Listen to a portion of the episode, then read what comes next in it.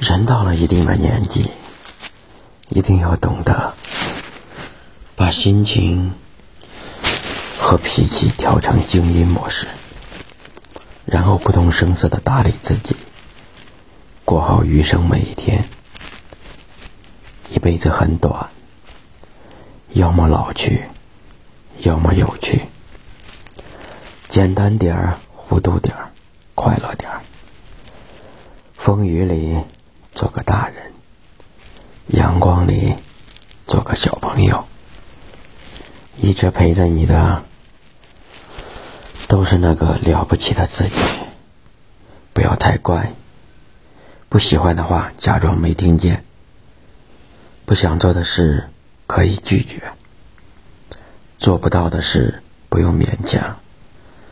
你的人生不是用来讨好别人的，而是善待自己。